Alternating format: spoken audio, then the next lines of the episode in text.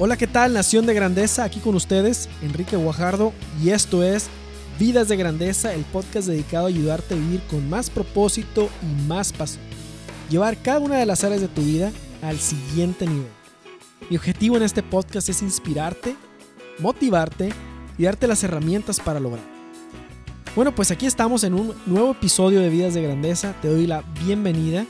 En cada sesión Hablamos de cómo transformarnos en esa mejor versión de nosotros mismos, cómo llevar todas las áreas de nuestra vida al siguiente nivel, cómo remover obstáculos que se atraviesan en el cumplimiento de tus metas y cómo poder cerrar la brecha que hay entre donde estás ahorita y a donde quieres llegar en tu proyecto de vida, en tu plan de vida. El día de hoy vamos a hablar de un tema que a mí se me hace muy interesante. El título de este podcast es Los cuatro asesinos de tu futuro. Los cuatro asesinos de tu futuro. Y bueno, pues seguido, muy seguido me llegan preguntas sobre, oye, pues cómo hago un plan de vida, cómo, qué, qué elementos debe tener un plan de vida o un proyecto de vida, cómo puedo alcanzar mis metas, cómo puedo remover este obstáculo o este otro obstáculo. Y hablamos de temas y de metas de varios de las áreas de la vida. O sea, háblese del trabajo, de la familia, de las emociones, de etcétera. O sea, hay varias áreas de las que se componen nuestra vida y todos tenemos objetivos. Queremos llegar a cierto, vamos a decirlo así, tenemos un cierto puntaje en cada una de las áreas a las que quisiéramos llegar para poder cerrar esa brecha y cumplir las expectativas que tenemos de acuerdo a la misión que cada uno tenemos en nuestra vida. Entonces, a veces se atraviesan los obstáculos para llegar a ese destino al que queremos llegar. O la corriente nos arrastra hacia otras cosas. Entonces, este tema de los cuatro asesinos de tu futuro se me hace muy interesante porque, como te comento, es una pregunta que me llega seguido. Los, preguntas que tienen que ver con estos cuatro asesinos, con estos cuatro, cuatro obstáculos que están ahí y sin lugar a dudas se presentan en todos los casos. Todos los experimentamos, esos, e, e, esos cuatro asesinos que están ahí acechando, todos los sentimos cerca y, todos les tenemos de cierta manera, pues, pues miedo, ¿verdad? tenemos temor porque están, están siempre presentes y lo curioso es que tienen el mismo objetivo. Y eso es de lo que te voy a estar platicando el día de hoy en el, en el podcast. Te invito a que me envíes tus preguntas, preguntas que tengas acerca de cómo hacer un plan de vida, cómo administrar un plan de vida, eh, cómo se hace, cómo se conforma, cómo, qué áreas tiene, etc. Y si tienes preguntas sobre cómo llevar al siguiente nivel cada una de esas áreas, envíame, envíame las preguntas y las voy a estar contestando en el podcast, en cada episodio. En los 56 episodios que llevamos del, del podcast, pues han sido respuestas, respuestas a ya sea preguntas de correo electrónico, ya sea algún, algo que, explicaciones adicionales de alguna de las publicaciones, etcétera. Bueno, pues eso lo vamos a seguir haciendo y, y pues te doy mi correo electrónico. Mi correo electrónico es enriqueguajardo arroba siguiente paso co arroba siguiente paso punto co o también al correo de mi blog que es enrique arroba enrique.me. Bien fácil. ¿Sí? Envíame tus, tus preguntas y con gusto las vamos a estar respondiendo en cada uno de los episodios del podcast. Bueno, pues vamos a comenzar, como en todos los episodios, con la cita. La cita de, esta, de, este, de este episodio. La cita es la siguiente. Te invito a reflexionarla y dice así. El futuro le pertenece a aquellos que creen en la belleza de sus sueños. Eleanor Roosevelt. El futuro le pertenece a aquellos que creen en la belleza de sus sueños. Y esta cita, si introspectamos un poco en ella, eh, nos invita a soñar, nos invita a abrir la puerta a algo que no se hace muy seguido. A veces pensamos que cumplir una meta o seguir un objetivo o tu plan de vida, llevarlo a cabo, o si quieres crecer en algún área de tu vida, tiene que ser algo que no sea divertido, tiene que ser algo que sea eh, pues como que duro o frustrante, porque si no, no te sientes recompensado al haberlo logrado. Y cuando, hablamos, cuando alguien mete la palabra sueños en la ecuación, como que mm, ya se pierde la, como que se pierde esa seriedad o esa, o, esa, o lo arduo de esa meta. Pues yo pienso que el 95%, casi el 99% de quienes no cumplen sus metas es porque no les emocionan sus metas. El, gran porcentaje de, de aquellas personas que no cumplen, vamos a decir, las resoluciones que hacen de año nuevo, no es porque sean perezosos o sean personas que no, que no tienen lo necesario para cumplir una meta y todo, es simplemente porque no les emociona su meta.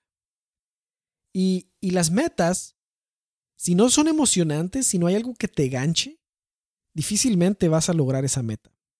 Y hay metas que yo estoy consciente que no son muy agradables. Sí, a, la meta, a lo mejor tienes la meta de bajar de peso. Y alguien dice, uy, pues esa meta que no me emociona bajar de peso. Bueno, pues qué tal si cambias el nombre de la meta. Y qué tal si cambiando ese nombre de la meta te sientes más atraído y más emocionado por lograrlo. Y esta frase que dice el futuro le pertenece a aquellos que creen en la belleza de sus sueños, es que si tus metas no son parte de tus sueños, si tus metas no son parte de aquello en lo que te quieres convertir, pues van a ser metas muy aburridas. Entonces yo lo que hago es que a cada una de esas metas que tengo en mi plan de vida, las conecto con algún con mis sueños, con los sueños en, en quién me quiero convertir, qué quiero lograr, qué quiero alcanzar. De manera que mi plan de vida está conectado totalmente a mis sueños, a lo que quiero ser. Como dicen, ¿Qué es lo que quieres ser de grande? ¿Te acuerdas de esa pregunta cuando eras niño a lo mejor? Esa pregunta nunca es tarde para hacerse. Porque siempre vas a ser, siempre va a haber un futuro más, en un futuro vas a ser más grande. Entonces no importa que tengas 20 años o 30 años o 40 o 50 o 60, 70, los que tengas, siempre va a haber la pregunta, ¿qué quieres ser cuando seas más grande? Cuando seas de grande, ¿verdad? Y, y, ahí es donde está esa invitación a soñar. Y, y los sueños son lo que alimenta esa esperanza por, por, ese, por un futuro mejor. ¿sí? El pasado no define tu futuro. Entonces es muy buen, cualquier día es muy buen momento para crear esa, esas oportunidades y poder cambiar el futuro, poder redefinirlo. Muchas veces el lugar en el que nos encontramos ahorita, claro que juegan un papel las circunstancias, pero es mucho menor la influencia que tienen de lo que pensamos la voluntad que cada uno tiene tiene muchísimo más injerencia en, en, lo que sucede que, las, que solamente las circunstancias. Alguien que está atado de manos, que no hace nada, ¿sí? las circunstancias lo llevan como por toda la vida lo llevan así en zigzag, ¿verdad? Pero, pero cuando tú pones de tu parte, cuando tú tomas decisiones y asumes riesgos y te vas moviendo de acuerdo a un plan de vida, Créeme que las circunstancias empiezan mágicamente a favorecerte. Eso pareciera. Sí, eso pareciera. Pero no es porque haya magia detrás de eso, es simplemente porque cuando tomas injerencia, cuando tomas acción sobre tu futuro, responsabilidad sobre tu futuro, las oportunidades empiezan a ser diferentes porque tú empiezas a crear opciones con las acciones que tomas. Y por eso el futuro le pertenece aquellos que creen en la belleza de sus sueños. Por eso esta frase de Eleanor Roosevelt. Pues muy bien, ¿cuáles son estos cuatro asesinos del futuro o de nuestro futuro? ¿Existe una amenaza a ese futuro? Eh, aun cuando crees en esa belleza de tus sueños, aun cuando dices tú, este es el futuro que quiero lograr, hay cuatro asesinos que llegan y quieren apagar la luz de esos objetivos y de esos sueños y de esos proyectos. Y están constantemente tratando de sabotear tu progreso y el mío. Están ahí, toda nuestra vida van a estar ahí. Toda nuestra vida van a estar ahí. Entonces, eso es lo que se atraviesa, esos cuatro asesinos se atraviesan en el camino de tu recorrido cuando quieres cerrar esa brecha de donde estás ahorita, de donde quieres llegar, esos son los cuatro asesinos que siempre están ahí.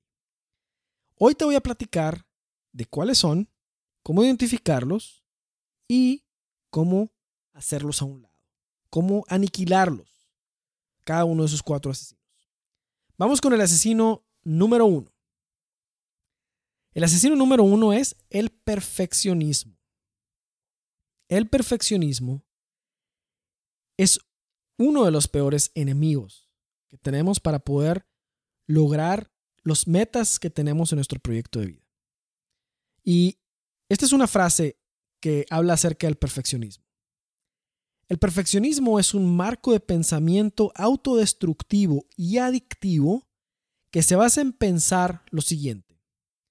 Si me veo perfectamente y hago todo perfectamente, puedo evadir o minimizar los dolorosos sentimientos de vergüenza, juicio y culpa. Brené Brown. Es increíble esta frase. Es increíblemente cierta. La voy a repetir. El perfeccionismo es un marco de pensamientos, está en la cabeza. Autodestructivo, como lo dijimos, es un asesino. Es adictivo. Hay personas que lo tienen ahí con ellas, no pueden, lo tienen todo el tiempo porque lo tienen muy alimentado. Que se basa en pensar esto. Si me veo perfectamente y hago todo perfectamente, puedo, puedo, tal vez así puedo evadir o minimizar los dolorosos sentimientos de juicio, de vergüenza y de culpa.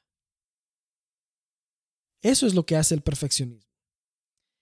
El perfeccionismo también nos hace que no avancemos, porque ese es su objetivo, que no avancemos. Dice Michael Hyatt, el perfeccionismo es la madre de la postergación. Yo creo que es la madre y es el padre también de postergar, de no hacer las cosas. El perfeccionismo es el que te va a detener y te va a decir, ah, bueno, si tienes esta meta, el primer ataque es este.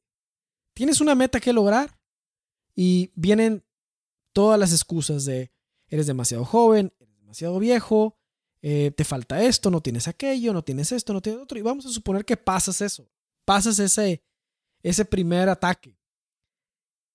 Y dices, no, pues lo voy a hacer como quiera, voy a seguir mi meta.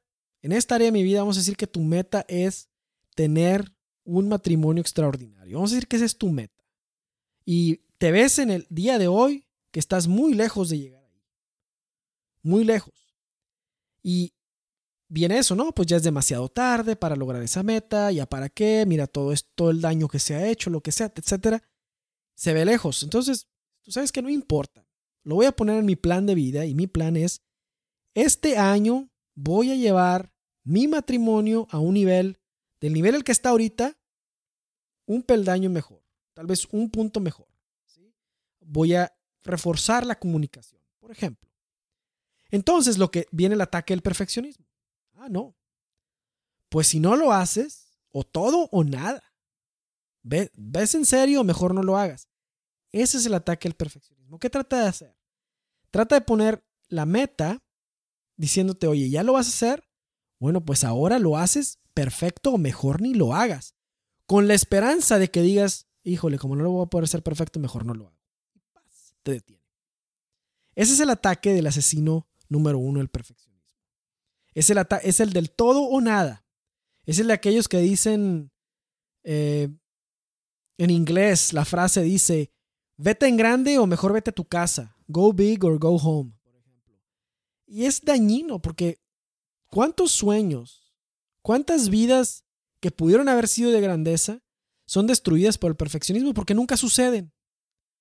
¿Sí? Porque en vez de pensar en una vida de grandeza, que es algo que se puede ir mejorando, tu plan de vida, tu proyecto de vida, no es algo que va a ser de la noche a la mañana. Y nuestra misión aquí en el planeta Tierra es cada día ser nuestra mejor versión. Y es vivir con grandeza. Pero no es ser perfectos. No es llegar a un punto de perfección en todas las áreas. Porque eso no se acaba. ¿Sí? Siempre hay una mejora continua. Siempre hay algo que mejorar. ¿Sí? Nunca vamos a llegar a la perfección en esta vida. Y entonces el querer tener de meta la perfección es inalcanzable. Y eso lo que pretende hacer es detenerte porque te vas a sentir, como no va a ser perfecta la meta, no lo quieres ni intentar porque quieres, quiere uno evitar la vergüenza, el juicio, la culpa, el qué dirán, etc. Pero te apuesto que eso, el hacerle caso al perfeccionismo, es lo peor que puedes hacer. No le hagas caso. Y si tuviste influencias que te dijeron que todo lo tienes que hacer perfecto y que no hay cabida para errores y que todo debe funcionar sin así como un reloj, ¿verdad? etcétera. Hoy te invito a liberarte de esa forma de pensar. Hoy te invito a rechazarla. Rechaza la forma de pensar del perfeccionismo. Piensa mejor en mejora continua. Cada día, cada vez es una oportunidad para hacerlo mejor. Y cada vez lo haces mejor. Y detectas algo y lo incorporas como un aprendizaje y lo haces mejor y lo haces mejor. Entonces, el perfeccionismo es el que te dice, si lo haces, si no lo haces perfecto, mejor no lo hagas. Y mira cuántas personas tienen a crear algo que quieren crear. A lo mejor quieren, ser, quieren ser pintores, quieren pintar algo, quieren llevar un hobby, desarrollarlo, pero no lo hacen porque piensan que no son demasiado buenos para hacerlo. Hay muchas personas, hay personas que me escriben, oye, ¿cómo puedo ser? Quiero ser escritor, ¿cómo puedo, cómo puedo escribir? Y hay algunos que piensan, no, pues es que tengo que leer muchísimos libros para poder ser escritor. Te voy a decir esto, ese es el ataque al perfeccionismo. Yo te voy a decir esto, tú te conviertes en escritor el día que comiences a escribir. Tú te, te conviertes en pintor el día que comiences a pintar.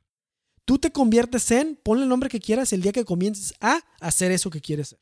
Ese día te conviertes en. De ahí en adelante, sigue mejorar continuamente.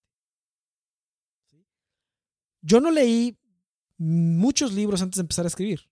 Yo empecé a escribir y al mismo tiempo que empecé a escribir estuve leyendo libros también. Me gusta leer, me gusta escribir. Hago esas dos cosas. Pero no me esperé a que pasaran 40 mil cosas antes de poder hacerlo, porque eso simplemente es el perfeccionismo aventándote piedras para no avanzar. Muy bien. Vamos a pasar al asesino número 2. Es uno del que ya he hablado muchas veces. Siempre va a estar ahí. ¿Sí? Y nunca me voy a cansar de hablar de ese asesino porque siempre, siempre va a estar ahí. Y siempre te voy a dar herramientas para que trates de vencerlo. El asesino número 2 es, adivina, el temor. Obviamente. El temor. Y para desarrollar este punto comienzo con una frase también. El coraje es resistencia al miedo, dominio del miedo, no ausencia del miedo. Mark Twain. Te voy a decir una cosa. Nadie en este planeta vive sin miedo. Nadie. No hay nadie que sea fearless. No hay nadie que sea fearless, que no tenga miedo. Todos tenemos miedo. Todos tendremos miedo y siempre va a estar ahí. Lo que se hace con el miedo es que se doma, se controla y se minimiza. nunca se va a ir. Nunca se va a ir. Quien tú piensas que no tiene miedo, dime cualquier persona que se te ocurra que no tiene miedo, hay miedo, pero está bajo control. Y es bajo control y el miedo está en la cabeza. El miedo se pone bajo control. Vamos a poner de ejemplo que para crecer en tu trabajo necesitas hacer un movimiento, necesitas irte a tu empresa o necesitas abrir un negocio. Tal vez eso es. Pero tienes miedo. Miedo de hacer el cambio, miedo de lo desconocido. Bueno, pues mi invitación para ti es, hazlo con miedo. Si tú sabes que eso es lo que tienes que hacer para mejorar, si tú sabes qué es lo que tienes que hacer para llevar esa área de tu vida al siguiente nivel, pero te da miedo, hazlo con miedo. No te pongas la meta de hacerlo sin miedo, porque otra vez hablamos del perfeccionismo. El perfeccionismo te va a decir, hasta que todas las luces estén en verde, haces este cambio. ¿no? Haz, el cambio aunque haya luces en rojo. Porque nunca van a estar todas en verde. Nunca. Entonces el miedo va a estar ahí haciendo su propaganda para detenerte, diciéndote, que a lo mejor del otro lado, el miedo lo que hace es que levanta una nube de humo para que no puedas ver qué hay del otro lado. Y la levanta y empieza a hacer una propaganda para decirte qué son los monstruos que puedes encontrar del otro lado de la nube de humo que hizo. Y están ahí, los monstruos diciéndote, si haces esto, va a pasar esto. Si buscas otro trabajo ahorita mientras tienes un trabajo, te va, va a pasar esto. Y si abres un negocio, va a pasar esto. Y si haces este otro cambio, va a pasar aquello. Y está ahí el miedo. Y está ahí el miedo. ¿Cuál es el antídoto para el miedo es el mismo que el del perfeccionismo. Es la acción. Porque el perfeccionismo y el miedo tienen el mismo objetivo. ¿Cuál es el objetivo? Detenerte. ¿Por qué te quieren detener? Porque quieren que te quedes en donde estás. ¿Por qué quieren que te quedes en donde estás? Porque si no caminas, si no mejoras, si no das el paso a, una, a, mejorar en las diferentes áreas de tu vida, no vas a poder convertirte en esa mejor versión de ti mismo. Te vas a quedar en la versión actual. Y, por ahí, y eso es un desperdicio de tu vida y de tu tiempo. Entonces el temor va a estar tratando de detener. ¿Cómo vencer al temor igual que al perfeccionismo? Toma acción. El perfeccionismo es hazlo aunque no esté perfecto y lo mejoras. En el temor es hazlo con miedo. Toma acción y ese miedo se va a ir. Porque una vez que tomas acción y vas dando pasos en crecer en, es, en una área, vas a ir teniendo más claridad. Pero si no das pasos, no va a haber claridad. Siempre va a estar nublado, siempre va a estar ahí la nube que levanta el miedo. Para vencer el miedo, la acción. Hay mucho que puede estar hablando de este tema, mucho.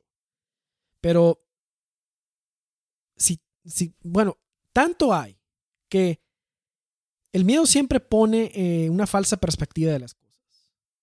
Pone las cosas más difíciles de lo que son, o las pone más dramáticas de lo que son, o las pone más peligrosas de lo que son, porque juega con nuestro sistema, mecanismo de defensa. O sea, todos tenemos un mecanismo de defensa que evoca miedo. Vamos a decir que no te, te vas a saltar en paracaídas de un avión. ¿Te da miedo? Claro. ¿Por qué? Porque el mecanismo de supervivencia dice que eso puede resultar en que te mueras. Te caes del paracaídas. Y ahí le tienes que hacer, tienes que hacer caso, tienes que saltar con un paracaídas. No vas a saltar sin el paracaídas, saltas con un paracaídas. Entonces eso pone bajo control la situación. Pero nuestros mecanismos de defensa están calibrados, vamos a decirlo de así manera, para dar la alarma más grande para que la oigas. Entonces, aunque traigas el paracaídas, el miedo te va a estar diciendo que el paracaídas no va a funcionar, cuando la probabilidad de que no funcione es casi nula. Entonces, es ahí donde te das cuenta que el miedo está haciendo más grandes las cosas para captar tu atención. Bajo ciertas circunstancias eso es muy útil, porque pues, es un sistema de supervivencia. Pero si no detectas eso, el miedo no hace diferencia. Siempre pone el mismo nivel de todo. El mismo nivel de miedo vas a experimentarlo antes de saltar en el paracaídas que antes de hablar en público. Es increíble. Las consecuencias son totalmente diferentes, los riesgos. Pero el miedo hace exactamente la, la misma intensidad, con la misma intensidad, este, enciende la alarma. Entonces no está calibrado. por eso por eso hay que siempre introspectar en cuál es mi miedo y nombrar ese miedo y pues escribirlo. ¿A qué le tengo miedo a esto? Ok. Ok, voy a tomar acción en esto para, para, que, para disipar esa, ese temor. Muy bien, suficiente del miedo. Vamos a hablar del asesino número 3, la resistencia.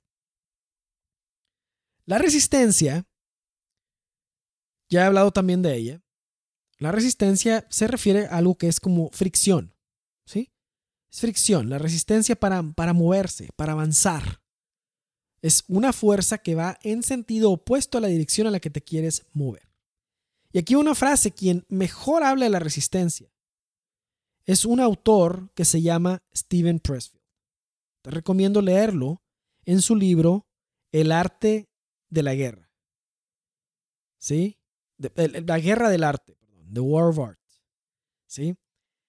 Steven Pressfield habla de la resistencia porque la conoce muy bien. Steven Pressfield es un escritor y los escritores batallamos mucho con la resistencia.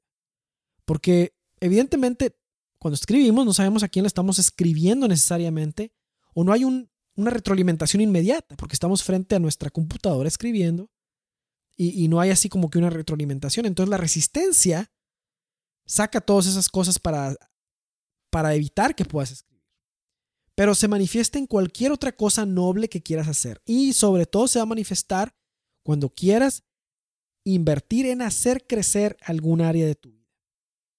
¿Sí? Te ponía ejemplos ahorita. Si tienes que hacer un cambio en tu vida profesional, vas a experimentar resistencia. Si vas a hacer una mejora en tu vida en familia, vas a experimentar una resistencia.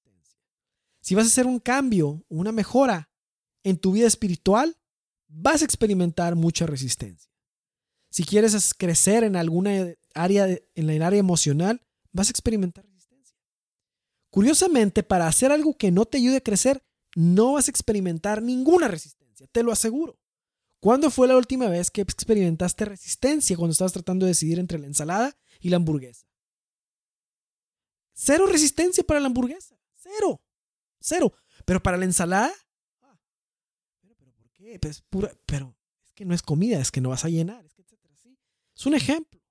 ¿Cuándo fue la primera vez que experimentaste resistencia para levantarte tarde? Resistencia viene para levantarte temprano te puedes dar cuenta que la fuerza de la resistencia actúa de acuerdo a la de acuerdo a la calidad de la decisión. Si la decisión va para el bien, hay resistencia. Pero si la decisión va para el mal, jamás, casi jamás vas a experimentar resistencia. ¿Sí? Remordimiento y conciencia, sí, pero resistencia te he puesto que no. no. ¿Por qué? Que la resistencia tiene el mismo objetivo, es un asesino también, es el mismo del futuro, tiene el mismo objetivo que el temor y el perfeccionismo. ¿Y cuál es? Detenerte. Es lo mismo, ¿te das cuenta cómo es bien fácil este, detectar estos sinvergüenzas? Es detenerte. Entonces, Steven Pressfield tiene una frase que te la voy a leer que me gusta mucho, que dice, muchos de nosotros tenemos dos vidas la vida que vivimos hoy y la vida que no hemos vivido. En medio de ambas se encuentra la resistencia. Steven Pressfield. ¿A qué se refiere Steven con esto? Pues tienes la vida de hoy y la vida que no has vivido es la vida que quieres vivir. Es lo que te gustaría hacer, lo que te sientes llamado a hacer, lo que todos queremos ser mejores. Todos queremos mejorar en todo. Nos levantamos, eso nos mueve por ser mejores. Esa es la vida que no hemos vivido. ¿Y qué se atraviesa entre esa vida de hoy y la que quieres vivir? La resistencia. Sí, la resistencia hace su propaganda diciendo, cuestionando todo. ¿Para qué? ¿Para qué te vas a levantar más temprano? ¿Para qué te vas a poner a hacer ejercicio? ¿Para qué vas a comer más saludable? ¿Para qué vas a hablar o dedicarle tiempo a tus hijos? ¿Para qué vas a tratar de mejorar la comunicación con, tu cónyuge? ¿Para qué vas a empezar a dedicar tiempo para, mejorar tu vida espiritual? ¿Por qué te vas a poner a leer? ¿Por qué ahora quieres escribir? Está cuestionando constantemente. Y está buscando razones para qué? Para que no puedas avanzar. Y está creando fricción. Esa es la resistencia. Entre más noble sea aquello que quieres hacer, mayor resistencia. Haz la prueba cualquier día. Vas a ver que la resistencia está ahí. Y su objetivo es muy claro, detenerte. Para vencer la resistencia es exactamente igual que las otras, que los otros dos asesinos. ¿Qué es lo más eficaz contra la resistencia? No hacerle caso y actuar no hacerle caso y actuar. ¿Te das cuenta? Vamos, vamos como que rompiendo barreras de, límites que están ahí. Límites y barreras que están entre la persona que eres y la que quieres ser. Entonces, ese es el punto para, para vencer la resistencia, es tomar acción. No hacerle caso. No hacerle caso a la resistencia. Vamos por el cuarto y último de los asesinos de tu futuro. El número cuatro es la zona de confort. Este, el cuarto, este es el más astuto de todos. ¿Por qué?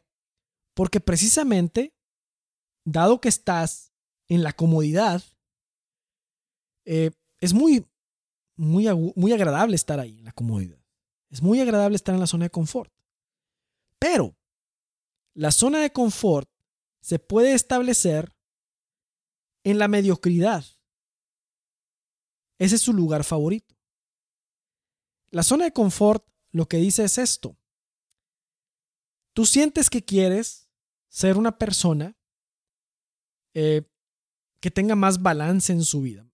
Vamos a decir, así es como se busca el balance, pero vamos a decir que es alguien que quiere no estar todo el día en el trabajo y dedicar un poco más de tiempo a otras cosas que te gustan o a otras cosas que necesitan de tu atención. La zona de confort te dice que es más a gusto estar en la oficina. Es más a gusto estar ahí que estar en casa. Porque en casa hay retos. En casa a lo mejor están tus hijos. En casa está tu familia, tu esposa, tu esposo. Está la familia. Y las relaciones humanas no son perfectas. En las relaciones humanas hay fricción, hay las cosas a veces no van como queremos, a veces sí. Hay que manejar este diferentes opiniones, etcétera, y no es tan fácil. En el trabajo a veces es más fácil. Pues a lo mejor ahí te puedes ir a refugiar, o esconder, o hacer otra cosa, o estar ocupado en el proyecto, lo que sea, si no tienes que afrontar personalmente algunas cosas. Entonces la zona de confort te invita a quedarte allá más tiempo para no afrontar otras cosas. Ese es un ejemplo. Algunos puede ser que no les pase así, otros, otros puede ser que sí. Otro ejemplo es el siguiente. Estás batallando económicamente. Estás batallando económicamente. No dan las, no dan las finanzas. Y siempre estás pensando, ¿cómo ahorro más? ¿Cómo ahorro más? ¿Cómo gasto menos? ¿Cómo ahorro más? Pero sabes que si hicieras un cambio en, tu estrategia de carrera. Y si pudieras explorar otras cosas, a lo mejor pudieras cambiar esa realidad. Pero estás muy a gusto ahí donde estás. ¿Por qué? Porque todo es predecible. Todo está predecible. Esa es la zona de confort. Es que si no haces nada, nunca va a cambiar esa área, la área económica. en vez de pensar cómo gastar menos y cómo ahorrar más, pues, pues también se requiere el mismo esfuerzo de pensar cómo puedo generar más. La zona de confort te invita a quedarte en ese confort. ¿Sí? Eh, y hay muchos otros ejemplos de la zona de confort. Alguien puede decir, oye, ¿y por qué voy a crecer? ¿Por qué voy a... ¿Por qué no? Es que hay muchos ejemplos, pero vamos a decir a alguien que no ha perdonado a una persona desde hace mucho tiempo. Una persona de tu familia, por ejemplo. No has podido perdonar desde hace mucho tiempo algo que te hizo. ¿Cuál es la zona de confort? No hacer nada al respecto. No veo a la persona, no me ve la persona, zona de confort. No hay confrontación. No hay confrontación, no se hace nada al respecto. Entonces la zona de confort te invita a quedarte ahí donde estás porque se siente muy a gusto. Ahora, una zona de confort puede ser para alguien que también es muy exitoso en su trabajo, por ejemplo. Oye, yo soy el director de esta, de esta, de esta división y me va muy bien. Y aquí quiero estar porque ya llegué a donde quería llegar y aquí me quedo. Y esa es la zona de confort. No, hace no, no, no se mueve, no crece. Piensa que porque ya creció mucho, ya no puede crecer más. Y eso no es cierto. Y no estamos hablando de un crecimiento ambicioso sin sentido. Lo que estamos hablando es de cómo te retas. Cómo te retas a crecer en, las, en todas las áreas de tu vida y, tener un crecimiento continuo. La zona de confort siempre va a decir que aquí está muy a gusto. No nos movamos de aquí para mejorar. Si está incómodo, sí, claro, te va a invitar a moverte, te vas a mover, no hay problema.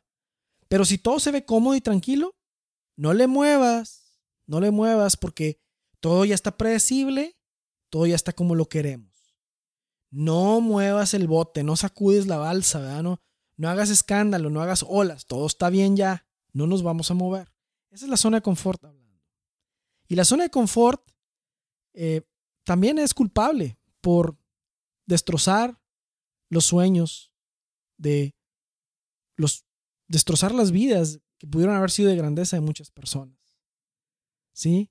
Esa zona de confort que te invita a quedarte en alguna, en una mediocridad, en una mediocridad predecible.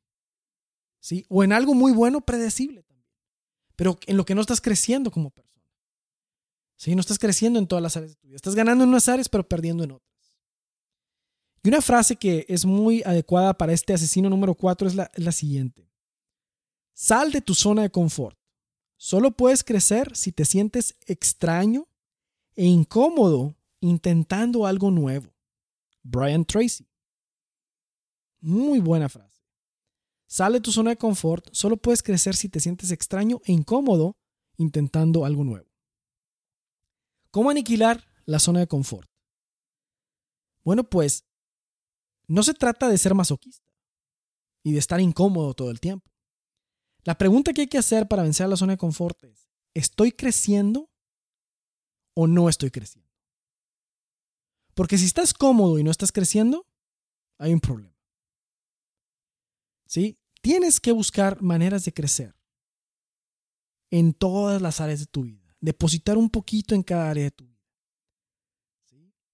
Vamos a decir que eres una persona que es muy religiosa y muy ferviente, espiritualmente hablando. Pero estás cómodo. Porque tal vez esa área de tu vida está muy bien solo contigo, pero es difícil hacer vida y transformar en actos de amor eso que estás viviendo. Y eso te sacaría de la zona de confort. Te sacaría violentamente de la zona de confort. Porque ahora no es nada más tú y Dios, sino es los demás. Y esa es la prueba del ácido para. Entonces, ese es un ejemplo de salir de la zona. Y hay muchos otros, hay muchos otros, porque tenemos la tendencia a meternos en zonas de confort. Tenemos la tendencia a meternos en, en zonas de confort y no ir más allá para poder crecer, estarnos a. Muy bien, pues hemos llegado al final de este episodio número 56. Me ha dado mucho gusto estar charlando contigo en, esta, en, este, en estos 30 minutos del, del pod. Si este pod te ha ayudado, si lo acabas de descubrir, si lo acabas de encontrar, si acabas de entrar a mi blog, te invito a entrar en iTunes y dejar un review de este pod. Esto va a ayudar a que más personas lo encuentren más fácil. ¿Sí? Y te invito a suscribirte a mi blog www.enrique.me. Bien fácil. www.enrique.me. Ese es mi blog. Ahí te puedes suscribir y te voy a estar mandando material que te va a ayudar a crear tu plan de vida, administrar tu plan de vida, llevar las áreas de tu vida al siguiente nivel, vivir con más propósito y más pasión.